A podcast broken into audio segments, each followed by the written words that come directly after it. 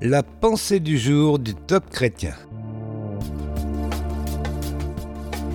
Levez-vous et brillez. Un texte de Yanis Gauthier. Nous lisons dans Philippiens chapitre 2 Brillez comme des flambeaux dans le monde. L'exhortation de Paul aux Philippiens nous éclaire sur la valeur du témoignage que nous devons apporter. Dans ce contexte, le verbe briller signifie se faire remarquer, se distinguer.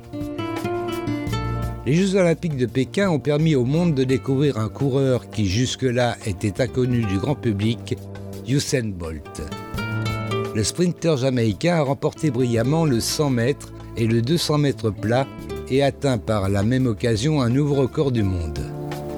Il a ébloui ainsi tant le stade olympique que les millions de téléspectateurs qui ont assisté à ces courses. Un journaliste dira Jamais un homme n'a couru aussi vite.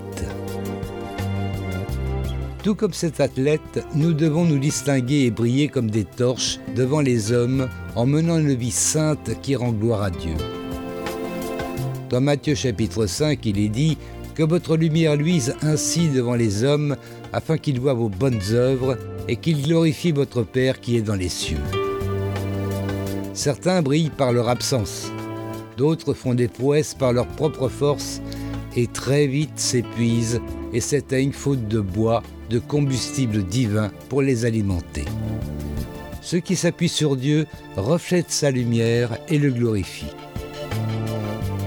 Actuellement, Satan, le prince de ce monde, redouble de perversité et de séduction destructrice.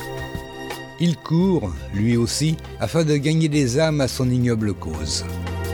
Et c'est précisément dans ce contexte difficile qu'il vous est demandé de vous lever et de briller tel un phare éclairant les marins au milieu de la nuit. Êtes-vous prêt à répondre à cet appel?